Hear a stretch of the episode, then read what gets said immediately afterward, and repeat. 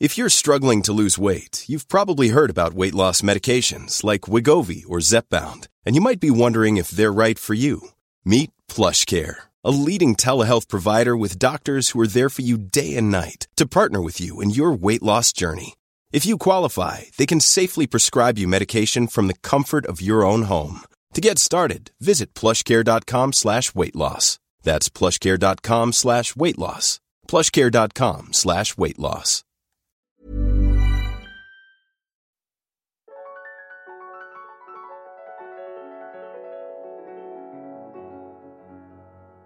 Bienvenue dans Alors c'est pour bientôt, le podcast entièrement dédié à la PMA et au désir de maternité quand ça ne marche pas comme on se l'imaginait. Alors c'est pour bientôt vous propose un nouvel épisode, un mercredi sur deux, et donne le micro à une femme ou à un couple qui décide de partager son parcours, ses joies, ses galères, ses questionnements, ses découvertes, et qui contribue ainsi à libérer la parole autour de la fertilité. Aujourd'hui, je suis très heureuse de vous présenter Claire. Claire nous parle depuis Montréal au Canada du chemin qu'elle a parcouru pour devenir maman. Dans cet épisode, Claire partage le parcours PMA qu'elle a suivi avec son compagnon entre Grenoble et Lyon entre 2010 et 2015. Aujourd'hui maman de trois jeunes enfants et installée au Canada, Claire nous livre avec bonne humeur ses joies et doutes. Elle nous parle aussi de l'histoire incroyable de ses deux petits derniers, ainsi que de son couple et de comment elle a décidé de vivre cette aventure en y intégrant son entourage. Alors, sans plus attendre, voici ma rencontre avec Claire. Bonjour Claire et bienvenue sur le podcast. Merci Anne-Claire. D'où est-ce que tu nous parles aujourd'hui? Alors aujourd'hui, je vous parle de la rive sud de Montréal, au Canada. Très bien, en plein hiver. On est euh, début janvier au moment où on se parle. on a 2 degrés aujourd'hui, c'est comme euh, du jamais vu là. Sympa. euh, Qu'est-ce que tu fais dans la vie? Quel âge tu as? À quoi ressemble ta famille? Tu peux nous dire un petit peu plus? Alors moi j'ai 33 ans, donc euh, je suis française, on s'est expatrié ici. Euh, dans la vie je suis enseignante, donc cette année j'ai des sixième années. Euh, puis je suis maman de trois enfants, euh, donc euh, un garçon de 6 ans et des jumeaux filles-garçons de 4 ans. On va y revenir, merci beaucoup. Alors, tu le sais, le but de ce podcast, c'est de, libérer la parole autour de la PMA et des questions de fertilité. Euh, Est-ce que tu peux nous dire dans quel cadre, justement, tu as essayé d'avoir un enfant? Tu étais seule, tu avais avec ton compagnon, euh, comment ça s'est passé? Alors, à l'époque, c'est euh, juste après mes études, euh, j'étais encore à l'école pour devenir enseignante, puis euh, on avait très envie, j'étais avec mon compagnon qui aujourd'hui est mon mari, euh, on avait très envie d'avoir, de fonder une famille, on s'est dit, ça y est, les études sont terminées, on va y aller. Donc, euh, c'est là où, ben, comme, euh, comme tout début, euh, arrêt de la pilule, puis ben, on se dit que ça va arriver dans un mois, deux mois maximum. Et ouais. Alors, c'était c'était quand? Voilà. C'était il, y a, il, y a, il y a combien de temps cet essai pour premier bébé? ben, J'ai arrêté la pilule tout début de l'année 2010. D'accord. Donc, il y a bah, pile dix ans, quoi il y a dix ans, c'est ça. Ok. Waouh. Cela ne nous rajeunit pas. Euh... Non, pas Alors donc donc du coup tu as la pilule, euh, vous euh, commencez euh, à, à, essayer de concevoir un, un, petit bout et comment ça se passe alors? Bah oui, j'arrête la pilule en 2010 et puis moi, bah, toute innocente, premier essai, je me dis ça y est, dans dans deux mois je vais être enceinte, donc je commence, chose à ne pas faire, à m'abonner à tous les magazines par an, huit mois, neuf mois, euh, toutes ces petites choses-là il ne faut pas faire. Euh, puis, ben, en fait, euh, ben, ça s'est pas fait. Ça, ça a mis des mois, des mois. Euh, le seul souci que j'ai eu, c'est que mes règles ne sont jamais revenues après l'arrêt de la pilule. Ah, ok. Donc, en fait, ne sont jamais revenues. Mais ça, moi, je ne le savais pas, que tout ça s'était lié. Donc, ben voilà, pendant des mois, on a essayé jusqu'à que, que j'en parle à mon médecin, puis qu'on commence un petit peu à, à se poser des questions. D'accord. Et justement, en fait, le fait de ne pas avoir tes règles, tu savais pas où t'en étais dans ton cycle même? Pas du tout. Ouais. Pas du tout. Moi, je mettais ça sur le coup de l'arrêt de la pilule. Je la prenais depuis, euh, depuis très longtemps, depuis que j'avais 16 ans. Donc, euh, je me suis dit, ben, c'est normal. Euh, ça veut pas dire que j'ai peut-être. Ça veut pas dire que j'ovule pas. Enfin, j'étais comme. Je mmh connaissais tellement rien. Pour moi, c'était. ça allait revenir, ça allait arriver, puis ça allait marcher. Mais en fait, c'est ça. Le, le premier le premier pourquoi on est allé consulter, c'est euh, les règles qui ne revenaient pas. D'accord. Après des mois et des mois d'arrêt de pilule. Alors, tu es allé voir un, un, gynéco, un médecin généraliste? Bah, C'était mon médecin généraliste qui était aussi ma gynéco, mmh. euh, une personne de confiance. Puis, euh, en effet, elle a dit, ben non, après la pilule, les règles sont censées se, se, remettre, se régler. Donc, on a commencé par la toute première chose qu'on fait souvent avant d'entamer un parcours, c'est la prise d'un médicament pour régler tout ça, donc le fameux du faston. Puis, bah, c'est ça, censé refaire des cycles artificiels un petit peu pour pouvoir voir quand est-ce qu'on ovule, puis essayer d'arriver à faire un petit bout. D'accord. Et alors, comment, comment est-ce que ça se passe? Comment est-ce que tu réagis? Ça, ça t'aide là-dessus? Bah, En tout cas, ça refait des règles, ça refait des cycles. Euh, à côté de ça, le médecin te demande de faire euh, des courbes de température euh, pour essayer de voir quand est-ce que tu ovules. Donc, des choses vraiment bah, un peu lourdes quand même au début. Bah Puis, toujours rien. Donc, mais ça faisait plusieurs mois. Je pense qu'on était à 7-8 mois là quand on a commencé à consulter. Elle a dit de toute façon euh, avant un an d'essai, c'est normal, euh, on continue, puis on voit ce que ça fait. Donc, euh, on, a, on a continué comme ça pendant un an. D'accord, ok. Alors, vous étiez dans, dans quel état d'esprit à ce moment-là? Eh ben, on était montagne russe, donc c'est-à-dire que à chaque début de cycle, ben, on y va, on est confiant, on est super optimiste. en plus, on en avait très envie, donc on s'y voyait déjà. Puis euh, quand les règles reviennent, ben, des illusions, donc euh, rien ne va plus, euh, on n'y arrivera jamais. Puis ça a fait ça pendant plusieurs mois, vraiment les, le début des montagnes russes. Puis on était loin de se douter que c'était que le début. Mais voilà, première difficulté en tout cas pour nous.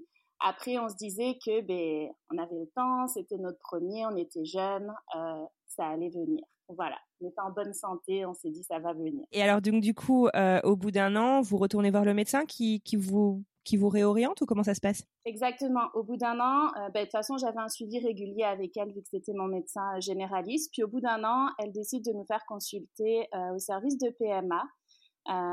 donc de la ville où on habitait. Donc là, elle nous a dit, c'est vrai que ça fait un an, euh, vous êtes dans les, bah, dans les temps pour pouvoir avoir accès à un rendez-vous. Donc là, on était janvier 2011, mon premier rendez-vous PMA.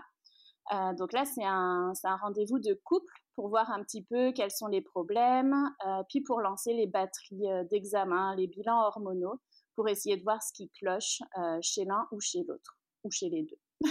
Ok, donc du coup, vous vous lancez donc dans cette batterie d'examen. Ça vous prend combien de temps à peu près? Ça peut prendre pas mal de temps. Hein ça peut prendre pas mal de temps. Euh, du côté de mon conjoint, c'était très rapide. Euh, puis lui, tout allait bien. Donc ça, c'était premier soulagement pour nous. Après, du côté féminin, il y a beaucoup plus de tests euh, à faire.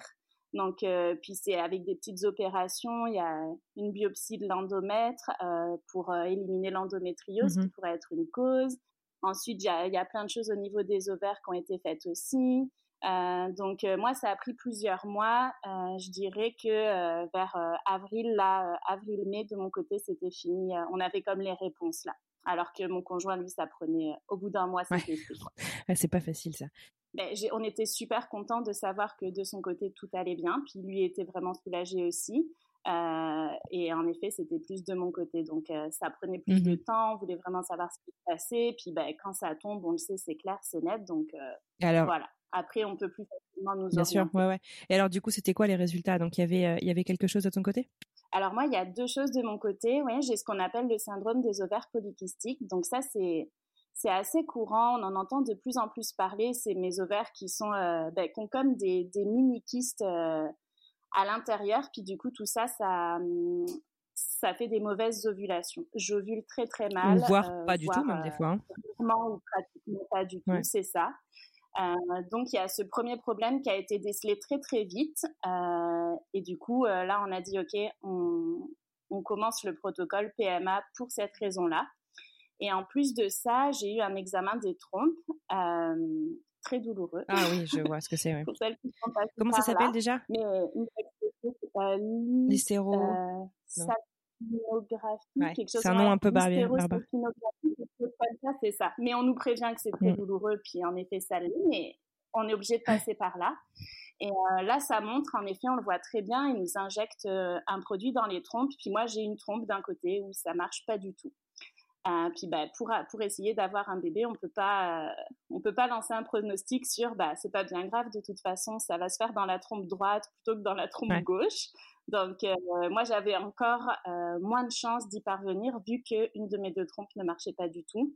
Euh, en gros, c'était impossible d'avoir un ovule qui passe, qui fonctionne, les spermatozoïdes qui le, rejoignent, ça marche. statistiquement, c'était pas évident. Quoi. Voilà. C'était pas évident, mais au moins on avait, on, on était heureux dans notre déception parce qu'on avait des réponses enfin. Euh, c'était pas juste du temps qu'il fallait nous laisser, c'était aussi un petit problème auquel il fallait répondre. Donc pour nous, on mettait enfin des mots sur ben, pourquoi ça fait un an et demi, bientôt deux ans qu'on essaye puis qu'on y arrive toujours. D'accord. Donc voilà, quand même un premier soulagement euh, malgré Bien sûr, non, c'est clair qu'avoir des réponses c'est important. Et alors donc du coup, là, vous êtes vous êtes en France d'ailleurs hein, au moment de, de, tous ces tous ces examens de ce premier protocole vous vous lancez donc du coup dans un premier protocole. Qu'est-ce que les médecins euh, vous conseillent? Est-ce qu'ils sont confiants? Euh, Comment ça se passe? Vous êtes un peu accompagné là-dessus? Alors, on est super bien accompagné. Euh, moi, j'ai une très belle expérience PMA dans le sens accompagnement, c'est-à-dire qu'on est entouré par des médecins, par des psychologues. on a des petites réunions de couple pour parler de nos impressions, de ce qui va, ce qui va pas. Vraiment, ce côté-là, rien à redire eux, tout de suite, quand ils ont vu euh, les deux problèmes, ils nous ont orientés vers euh, euh, les, stimulations ovariennes. Donc, essayer de faire réagir mes ovaires, de me faire ovuler pour que ça fonctionne. Donc, on est parti là-dedans. Donc, ça, c'est comme la première étape pour la PMA. Mais avant de nous lancer là-dedans, on a eu beaucoup de rencontres avec la psychologue pour justement savoir euh, ben, comment ça va, parce qu'il faut que le mental soit bon pour se lancer là-dedans. Euh, donc comment ça va, euh, pour envisager aussi la suite, tous les protocoles à venir si ça, ça ne fonctionne pas, jusqu'à l'adoption. C'est-à-dire qu'il nous parle vraiment de tout. De toutes les options. On a toutes les options, on est super bien accompagné. Donc c'est vrai qu'au début, ça fait vraiment bizarre quand au premier rendez-vous, on nous donne des papiers pour l'adoption, on se dit que oh, c'est vraiment dur, mais on se sent vraiment encadré. Donc nous, on partait avec euh, une première option, si on peut dire, qui était euh, la stimulation. Euh, donc ça, ça se fait de la maison. Hein. c'est vraiment comme le premier protocole. Il n'y a rien qui se fait à mmh l'hôpital. Donc, ben, on est parti sur ça, puis on en a fait cinq au total. Donc cinq cycles, tu veux dire? Non, parce qu'on fait des pauses. en fait, les stimulations, c'est on vient faire des injections c'est des piqûres ou? Les piqûres, c'est ça. On vient faire des injections pour comme venir stimuler mes ovaires, euh, les faire ovuler. Donc il y a une infirmière qui vient à la maison pour faire des piqûres à des jours vraiment précis. Euh, il y a des suivis euh, par écho pour aussi mesurer que tout va mmh bien, que l'ovaire réagit bien. Et puis après ça, il y a le déclenchement. Donc c'est une autre euh, injection faite par l'infirmière euh, pour dire ben là c'est bon, là tu ovules. Euh, donc là il faut avoir des rapports dans les deux jours qui arrivent. Et puis c'est parti. c'est vraiment ça, ça fonctionne. c'est là on perd toute intimité, tout côté spontané. spontané vraiment. Et ça c'était un petit peu difficile, vraiment. Comment comment est-ce que ton compagnon le vit d'ailleurs? Très mal. C'est-à-dire que euh, pour lui, là, c'était vraiment, on avait un coup de fil de l'infirmière qui nous disait, euh, bon, bah là, on a eu les résultats, euh, là, pendant deux jours, faut y aller. c'était très difficile, c'est-à-dire que ça devenait vraiment mécanique. On avait de la misère à mettre le plaisir avec ça, mais euh, on avait tellement envie d'avoir ce petit bout, ça nous a pas refroidi pour autant, mais c'est très particulier. Faut l'avoir en tête aussi. C'est vrai que je pense qu'il faut être très très soudé euh, avec son compagnon et se dire on traverse ensemble euh, cette épreuve-là, puis c'est ce qu'on a fait. Et alors du coup, qu'est-ce que ça donne cette première cette première stimulation ovarienne? Alors la première, la deuxième, puis toutes les autres, ça n'a vraiment pas fonctionné. C'est-à-dire qu'ils arrivaient à me faire ovuler, à part pour une où ça n'avait pas fonctionné. Mais euh, j'avais mes règles euh, en bout de ligne. Donc euh, là encore, les énormes montagnes russes, parce que pour nous, les stimulations, c'était sûr que ça allait marcher, parce que là, on était sûr que j'avais ovulé. Donc on s'est dit, bon, ben là, déjà, on a ça en plus par rapport à avant. Donc on était super optimiste et du coup, encore plus déçus quand les règles revenaient. on a fait des pauses, c'est-à-dire qu'il y a des cycles où on ne l'a pas refait tout de suite parce que physiquement et mentalement, on en avait besoin. Euh, mais on en a fait cinq euh, avant du coup de, changer d'option euh, par rapport à ça. D'accord. Alors en fait, c'est quoi? C'est les, médecins qui vous disent bon, ça fait cinq, cinq cycles, donc pas forcément de manière continue. on va on va envisager d'autres options ou, est-ce que eux ils étaient prêts à continuer? C'est vous qui avez dit eh oh, on aimerait bien voir autre chose? Non, en fait, les médecins, euh, ils essayent, donc ils disent on va jusqu'à 6. Euh, nous, la sixième, il se trouve qu'on l'a pas faite parce qu'entre-temps, on a déménagé sur Lyon. Donc, on a changé de centre de PMA.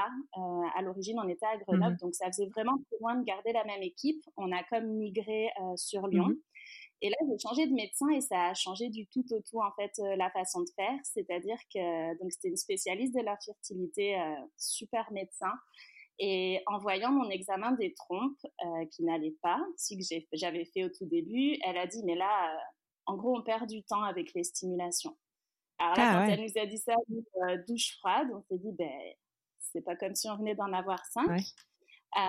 puis en fait, elle nous explique que la stimulation, ça n'empêche pas que ensuite l'embryon il doit remonter la trompe et que moi, dans un cas sur deux, ben ça peut pas le faire de toute façon puisque j'ai une trompe euh, qui a un souci. Donc là, elle dit, en fait, vous, le souci, euh, c'est pas de, on va même pas essayer d'aller faire des inséminations, c'est-à-dire d'aller mettre directement les spermatozoïdes euh, dans l'ovule.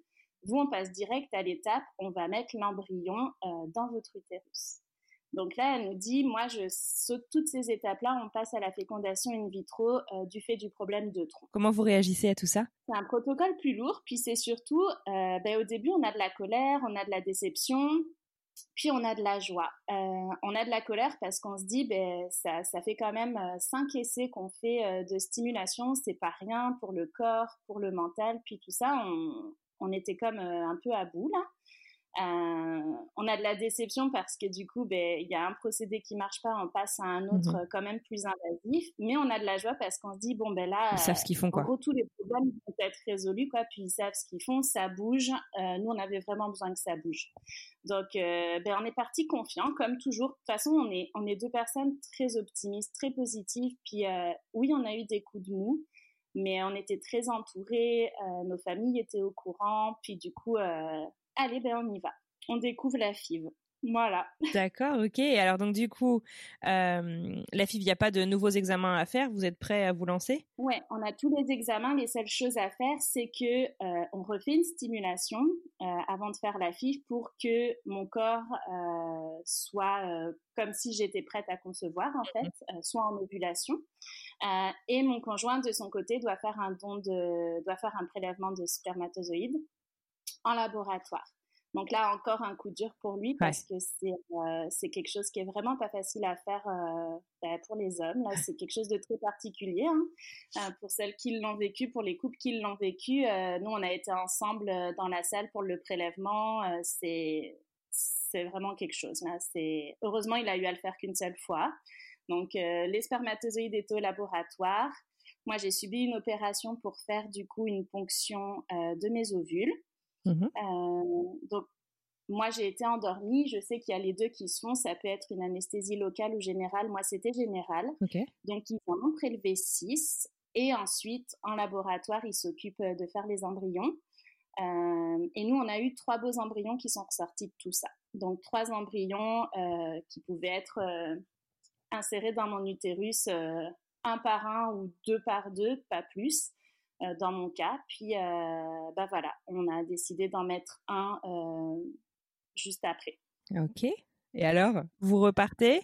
Ouais, bah en fait, là, on repart, tout est prêt, puis ils nous appellent une fois que le travail en laboratoire est fini. Là, mhm. c'est c'est une de quelques jours. Hein. L'embryon doit être à un certain stade pour être réimplanté dans l'utérus. Mhm. Donc, ils nous appellent, puis ils nous disent, bon, ben demain, vous venez, on fait le transfert. Donc, là, il faut aussi avoir un travail qui le permet. Ce que j'allais dire, ouais, faut pouvoir, euh, faut pouvoir s'absenter facilement. Hein. C'est vraiment ça. En plus, moi, j'enseignais, donc pas de, pas de jour de congé forcément à poser, mais une super directrice, euh, je la remercie encore, qui était au courant de mon histoire, puis euh, qui savait très bien voilà, quand il y avait des périodes un peu difficiles comme ça où j'étais amenée à être appelée pour faire des échos ou là pour faire la FIV, euh, bah, il n'y avait aucun problème. Donc j'avais déjà ça en moins euh, à penser. Le lendemain, on était parti pour faire la FIV. Pour faire le transfert, c'est vraiment très rapide. Ça prend 3-4 euh, minutes. Ouais. Euh, c'est indolore, en tout cas pour celui-là, pour la première FIV. Et puis, bah, on repart avec, ça c'est assez spécial à se dire, mais on repart avec un embryon dans l'utérus. Là, on le sait qu'il est là, mais on ne sait pas s'il va tenir. C'est ça le, l'incertitude là encore. Tu te sens comment du coup? Excitée, anxieuse euh, euh? On est super excitée, c'est-à-dire que moi, juste après qu'ils aient fait le transfert, ils nous laissent un petit moment parce que de mémoire, je devais rester allongée une dizaine de minutes avant de me relever. puis là, moi, les larmes aux yeux de me dire, ben en fait, je suis enceinte là. voilà, c'était, je pense que c'était comme l'aboutissement de, tout ce, parcours. Puis avec mon compagnon, on était vraiment très, très, très émus euh, pendant cette première fécondation in vitro. Mmh euh, puis euh, c'est ça. Après, il fallait attendre bah, plusieurs semaines pour pouvoir faire le test de grossesse et donc voir si ça avait tenu ou pas. Euh, donc là, c'était des jours d'attente assez, euh, assez, difficiles. Bah oui, j'imagine. Et alors, du coup, donc euh, le, test de grossesse, il se fait donc par par dosage sanguin de la bêta-HCG. Est-ce que tu as craqué et tu as essayé de faire des, des tests maison avant, les tests urinaires ou, pas du tout? C'est sûr que j'ai craqué avant, mais pas beaucoup avant. J'ai vraiment craqué parce que je pense deux jours avant de faire ma prise de sang. puis le test était positif mais pâle. Donc euh, après ça, je suis allée faire la prise de soins, euh, puis ça s'est avéré que la première avait fonctionné. Donc là, euh, gros département de joie, ouais vraiment. C'était comme ah ok là c'est bon c'est parti. Et puis quand on est en PMA, même si c'est le tout début, on le dit à nos proches. De toute façon, ils le savaient qu'on était la fille tel jour. on n'attend pas trois mois pour le dire. tout le monde était au courant ou presque, que, euh, que ça y est, ça avait marché, puis que ça avait fini par tenir surtout. Donc, euh, c'est ça. Après. Euh, Là, vous étiez à combien de temps, du coup, depuis le début où vous aviez essayé de, de concevoir? Ben, on avait, on avait commencé début 2010, puis là, la FIV, on l'a faite. Le, la petite histoire qu'elle est avec ce parcours de première FIV, c'est que on s'est marié en août 2012. Donc, j'étais enceinte de un mois. Mon fils est de 2013, on s'est marié en 2012, donc ah, ça faisait deux ans et demi et pas un an et demi.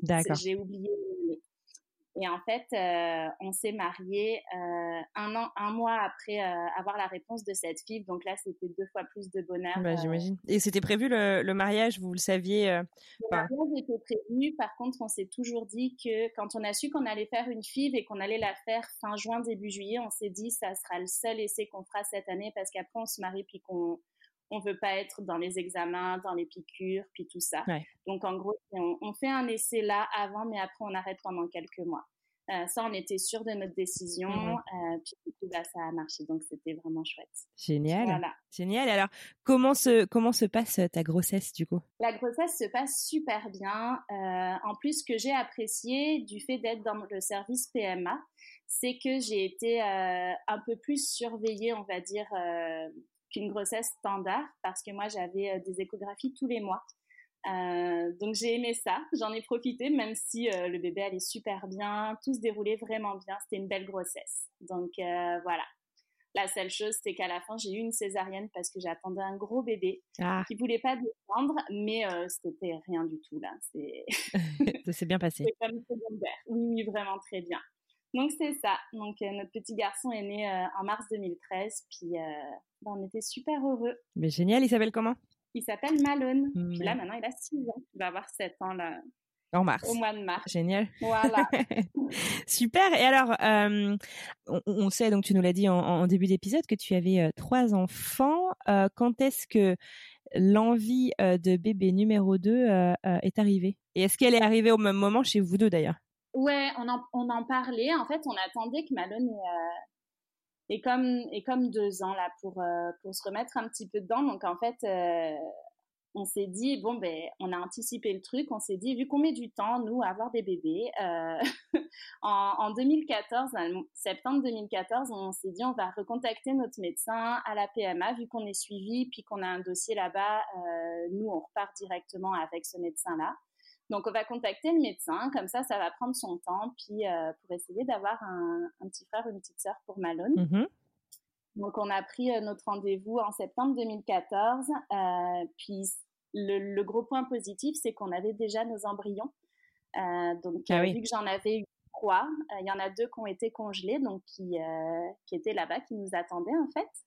Donc, ça a pris vraiment peu de temps, c'est-à-dire qu'après la consultation de septembre, j'ai eu une première bah, une deuxième FIV euh, au mois de novembre donc deux mois après. et celle-là, elle a été très particulière parce qu'en fait, elle a été très douloureuse, chose qui normalement ne doit pas l'être. Ah. Et elle n'a pas marché. Donc là, c'était mais ça allait moralement parce qu'on s'est dit, bon, ben, c'est la première, euh, on recommence et euh, on va laisser le corps euh, s'habituer aussi. Puis c'est pas rare, c'est vrai qu'on a été super chanceux pour la FIV. Il y a, chez, certaines, chez certains couples, ça prend beaucoup plus de temps à ce que la FIV fonctionne. Là. Donc on était. Mmh on s'est dit, OK, c'est pas grave. Après, on était très stressés parce qu'il ne restait qu'un seul embryon. Et puis que pour l'instant, euh, on avait encore du mal à se dire qu'on allait devoir tout recommencer, euh, la ponction, euh, toutes ces choses-là, le, le de sperme de mon conjoint. Donc on, on avait ce petit stress au fond de nous de nous dire en gros, ben, il nous reste comme une dernière chance là. Ouais. on aimerait bien que ça marche cette fois-ci, quoi. On aimerait bien que ça marche. Par contre, ce qu'on a aimé, c'est qu'ils attendent pas. C'est-à-dire que le cycle d'après, hop, on a refait la FIV. Mmh Donc là, c'était ma troisième pour le coup. Euh, et qui a, qui a fonctionné, euh, qui a fonctionné pour le dernier embryon qu'on nous a mis. Donc voilà. C'est génial. Voilà. Ouais. Alors, euh, donc super content. Finalement, ça marche euh, presque plus vite euh, que, que tout ce que vous espériez euh, au moment où, où, tu tombes enceinte. Euh, comment se passe ton suivi là? Du coup, ça m'intéresse un petit peu. Tu fais une première, comme tu disais, on est, on est suivi beaucoup plus souvent, de beaucoup plus près pendant les grossesses PMA. Tu fais une échographie assez rapidement? Comment ça se passe? Bah, en fait, là, j'ai eu la, la FIV euh, au mois de décembre, début décembre, euh, et il fallait attendre début janvier pour faire la première écho. Euh, donc, écho, ouais. Et début janvier, donc on savait que deux semaines après, on savait que j'étais enceinte. Donc, on savait que Malone allait avoir un petit frère ou une petite sœur si la grossesse se passait bien. Un joli cadeau de Noël. Ben c'est ça, on était super heureux. Puis début janvier, on est parti euh, faire l'écho avec le même médecin qui nous avait suivis euh, pour Malone. Et euh, je me rappellerai toujours de cette écho-là. On en rit encore avec mon mari quand on en reparle. Puis on s'en est reparlé hier parce qu'on en a parlé. C'était une stagiaire qui était là avec le médecin, puis c'est elle qui a fait l'écho. Donc ça a pris un petit peu plus de temps, mais pour notre plus grand bonheur parce que moi j'adore les échos, il n'y a aucun problème pour ça. Et en fait, euh, donc elle a dit ah bah c'est super, il y a la poche, on voit bien, il y a le bébé.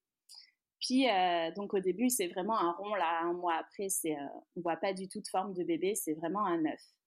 Et là il y a le médecin qui lui prend le, la sonde des mains, ah. qui dit attends deux minutes là, puis qui va vérifier. Donc nous sur le coup, moi je me suis sentie mal parce que j'ai cru qu'il y avait un problème. Ouais, bah, j'imagine. Finalement c'était pas le bébé qu'on voyait. Ou puis en fait elle avait un sourire donc on savait pas trop. Puis euh, elle nous montre, elle rebouche, puis elle voit, elle dit mais regardez là, il y a deux sacs. Elle appelle ça des sacs, hein, c'est comme leur, euh, comme leur jargon, il y a deux sacs. Et en fait, elle nous explique parce que nous, on, on comprenait toujours pas là, euh, à ce, ce moment-là de l'échographie, mais elle nous explique qu'il y a deux sacs, donc il y a deux bébés, il y a des jumeaux là qui sont nichés. Alors qu'ils ne t'ont implanté qu'un embryon pourtant c'est ça. Donc en fait, c'était même elle là, elle, euh, elle riait d'émotion. C'était vraiment magique à voir. Euh, nous, on comprenait toujours pas ce qui se passait. On avait du mal à intégrer le mot jumeau. Euh, il y en a pas du tout dans notre famille. On avait remis un seul embryon. Puis là, on nous dit qu'on attend des faux jumeaux. On, bah, expliquez-nous parce qu'on doit être un petit peu bête. Et en fait, elle nous explique que c'est très rare, mais ça arrive. Elle, c'est la deuxième fois qu'elle le voit. Euh, donc il y a un bébé qui est issu de la FIV, donc c'est l'embryon qu'on est allé remettre dans mon utérus qui était congelé. Et euh, il y a un bébé qui s'est fait naturellement euh, en même temps, c'est-à-dire, il ben, faut savoir que quand on fait la FIV, ben, moi il me stimule pour me faire ovuler, pour recréer vraiment tout ce qui se passe normalement dans le corps d'une femme à ce moment-là. Et euh, ben, on a dû avoir, euh, on a dû avoir un rapport qui a fonctionné pendant ce moment-là. c'est complètement dingue. Il y a un bébé qui a été fait naturellement. Oui, c'est complètement dingue et c'est complètement beau de se le dire. Puis on n'a aucun moyen de savoir euh, lequel est lequel? C'est ce que j'allais te demander. gens me demandent. Alors c'est d'ailleurs très drôle parce que il y en a qui commencent à, faire des, petits pronostics. Ah, mais tes garçons sont roux, donc eux, ça doit être la fille. Puis ta fille est brune, donc elle, ça doit être celle qui a été faite euh, comme ça. Je dis non, c'est complètement faux. Il n'y a aucun moyen que les médecins s'entendent là-dessus. Euh, donc voilà, c'est ça, c'était la belle. Donc j'ai bien eu des faux jumeaux. J'ai un garçon et une fille, il y a zéro doute. Et euh, on m'a bien remis qu'un seul embryon parce qu'il m'en restait plus qu'un. Donc c'est la, c'est la petite magie. Euh, on était super heureux. C'est-à-dire qu'à aucun moment on s'est dit, waouh, deux bébés. on, on a eu du mal à. Mais c'est, en fait, on s'est dit, on voulait trois enfants. depuis qu'on se connaît, on parle de ça, trois, quatre. On voulait une grande famille. Puis on s'est dit, ben, on galère tellement là qu'on se serait arrêté à deux. Très honnêtement, avec le parcours PMA, moi, j'étais pas prête à, à refaire ça une troisième fois. Puis on se dit, ben, c'est quand même super chouette ce qui nous arrive. Alors oui, c'est des jumeaux.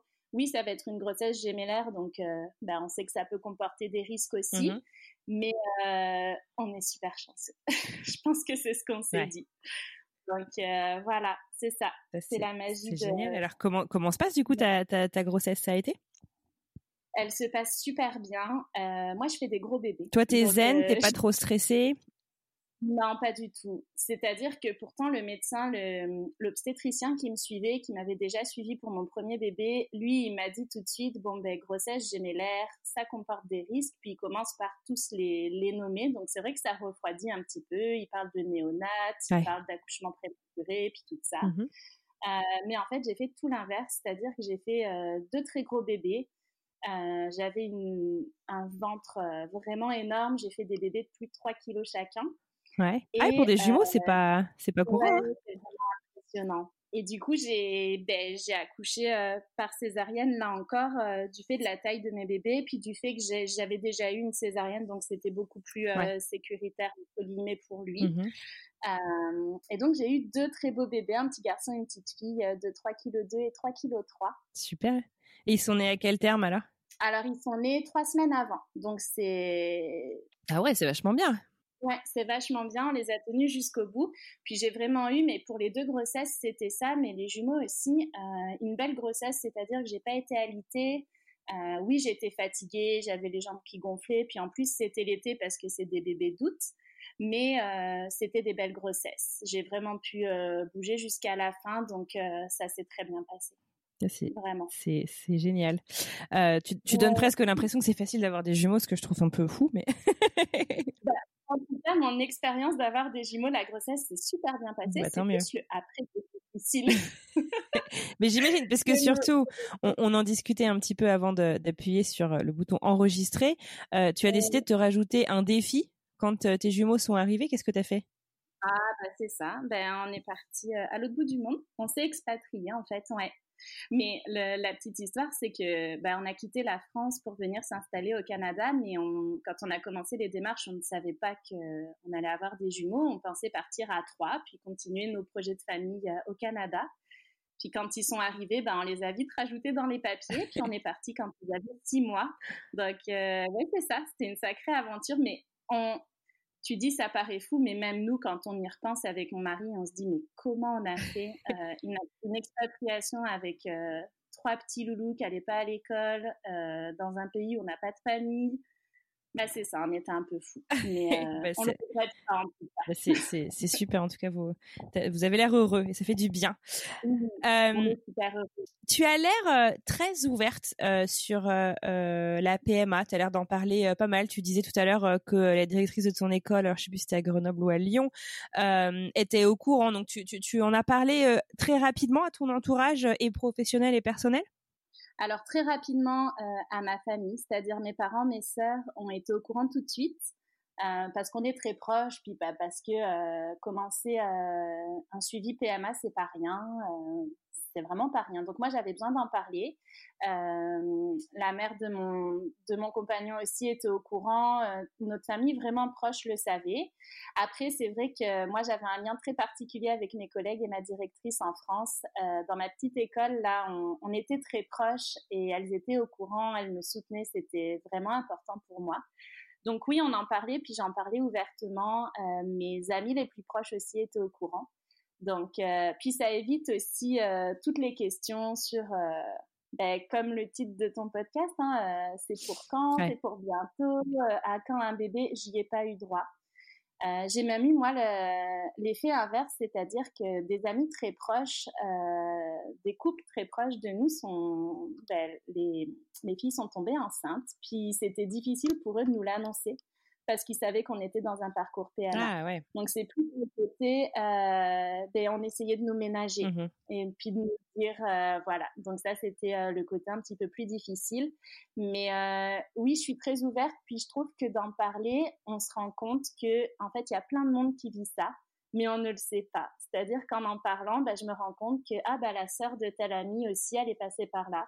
Ah, Ouais. bah, le beau-frère et sa, sa compagne, ils sont en plein là-dedans. Puis, ouais, on n'en parle pas et pourtant c'est vraiment présent et j'ai l'impression de plus en plus en fait. Donc, euh, si ça peut Mhm. aider, si euh, on peut partager nos impressions, euh, notre parcours du combattant comme on l'appelle avec mon mari, ben on le partage.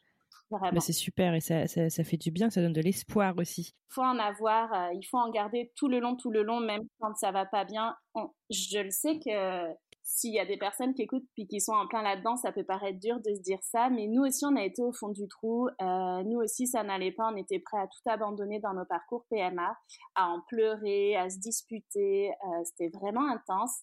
Mais une fois que c'est fait, on garde que le meilleur, puis on n'hésite pas à s'y replonger pour faire un deuxième. Donc c'est c'est lourd, c'est sûr, mais c'est très beau. Ouais. Et on a quand même été chanceux parce qu'on a ça, ça a quand même vite abouti pour nous dans notre parcours, même s'il est long. Au final, on a vite trouvé des réponses. Donc euh, Ouais. voilà. Et alors donc du coup, tu, justement, tu, tu, tu, tu abordes un, un sujet dont, dont je voulais te parler. Euh, vous avez l'air très soudés avec ton mari. Vous avez l'air euh, euh, aussi euh, de, de, de grands optimistes. Mais tu disais, c'est vrai que voilà, on, ça, ça- passer par un, parcours PMA, ça peut être très éprouvant euh, pour le pour le couple. Comment est-ce qu'on comment est-ce qu'on prend soin de son couple? Est-ce que est-ce que tu as des je sais pas, est-ce que tu des, des, tu peux partager ton expérience euh, là-dessus? Ou est-ce que tu as des conseils à, partager là-dessus? Ouais, c'est vrai que c'est vraiment difficile ce côté-là. Euh, nous, on était comme un vieux couple, c'est-à-dire que moi, j'ai rencontré mon mari, j'avais 16 ans. Il en avait 19, donc on se connaissait depuis longtemps quand on a voulu commencer à avoir un enfant, on se connaissait par cœur. Oui, c'était dur, mais on voulait, on avait tellement un- une envie de fonder une famille euh, forte qu'on est resté soudés, on est, on est optimiste de nature, c'est vrai. Donc même quand ça allait pas, bah, il y a toujours l'autre qui essayait de remonter le moral. euh, puis on alternait euh, le rôle, c'est-à-dire que euh, voilà, même quand ça va pas, on essaye de prendre soin de l'autre. Euh, pour ce qui est des petites astuces, des petites recommandations, c'est juste, euh, faut garder le dialogue, c'est super important. C'est-à-dire que moi, à de nombreuses reprises, je lui ai dit que ça n'allait pas, je lui ai dit que j'avais mal au ventre, euh, que les piqûres, j'en avais marre, que j'avais l'impression de voir plein de médecins, que j'avais plus d'intimité. Euh, faut vraiment garder le dialogue, faire les choses à deux. Euh, pas oublier aussi la place des hommes dans la PMA, elle est très difficile aussi. Oui, nous, notre place de femme, euh, surtout quand le problème vient de nous comme moi, c'est difficile, c'est invasif, etc.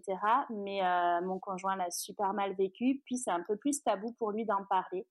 Euh, donc, faut pas Ouais. hésiter à garder la discussion. euh, c'est ça, je dirais de parler, de parler, de se garder des moments. En plus, nous, pour tout ce tout ce protocole-là, on n'avait pas d'enfants, donc on n'était que tous les deux, bah, d'essayer de se faire des... Nous, on a voyagé, c'est ce qu'on a fait. On se faisait des petits voyages euh, à Londres, on se faisait des petits voyages en Écosse, en Italie, on a fait pas mal de choses pour, euh, pour se vider la tête. C'est vraiment ça. Ouais, et chouchouter votre couple. Chouchouter notre couple, c'est ça. Et en fait, d'en parler, le fait que ça soit pas secret, euh, bah, ça permettait d'en parler aussi avec nos parents, avec nos proches, donc euh, c'est important. Faut pas rester dans sa bulle surtout. Ouais. Et, justement, ça, m'amène à, une autre question. Est-ce que à un moment vous avez eu ou est-ce que vous avez considéré euh, avoir soit euh, personnellement, soit en couple, euh, une aide psychologique ou des médecines douces pour vous aider un petit peu à voilà à lâcher la pression? Bah, sachez que ça se fait beaucoup. Nous, on a juste eu, au tout début du parcours PMA, une rencontre avec un psychologue pour justement connaître notre état d'esprit en entrant dans ce protocole-là. Après, pendant euh, le protocole, on n'en a pas eu besoin, mais il faut vraiment savoir qu'ils sont là, ils sont présents. Euh, il y a toujours des psychologues qui sont dans les centres de PMA, les rendez-vous se font. Euh, nous, on ne l'a pas fait, mais parce qu'on n'en avait pas le besoin. Mais je sais que ça se fait beaucoup. D'accord, ok, très bien. Écoute, qu'est-ce qu'on peut vous souhaiter pour la suite? Tout a l'air, tout à l'air d'aller plutôt bien là pour pour vous cinq. Bah, tout a l'air d'aller bien, oui, oui, ça va bien. Bah, de, de l'énergie pour continuer à élever nos trois, nos loulous. Mais non, non, continuer, continuer notre route. On est vraiment heureux. On aimerait que ça continue comme ça. Puis voilà, mais c'est gentil en tout cas. Bon, eh ben écoute, euh, j'espère que tout continuera comme ça alors. Écoute, merci beaucoup Claire d'avoir partagé ton témoignage, euh, d'avoir partagé aussi, euh, voilà, tes, tes, doutes, tes difficultés, tes joies. Je pense que ça, aide énormément à se projeter et, et, à libérer la parole autour de, de tous ces sujets. Donc un grand merci Claire. Bonne journée. Merci Anne-Claire, toi aussi. Et voilà, c'est la fin de ce nouvel épisode de Alors c'est pour bientôt le podcast.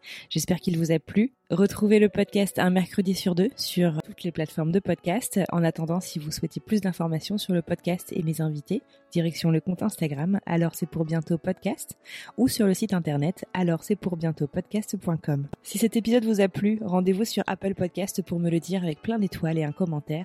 C'est le meilleur moyen de m'aider et de permettre au podcast de trouver d'autres auditeurs que le podcast pourrait intéresser. Si vous souhaitez témoigner, n'hésitez pas à m'écrire directement sur Instagram. En attendant, je vous souhaite une très belle semaine et je vous dis à mercredi.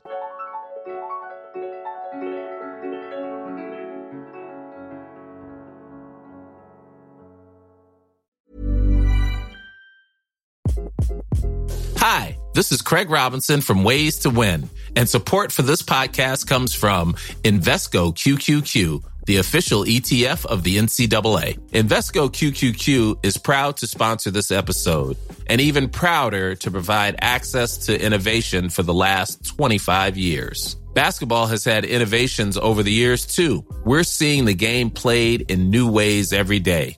Learn more at Invesco.com slash QQQ. Let's rethink possibility. Invesco Distributors, Inc.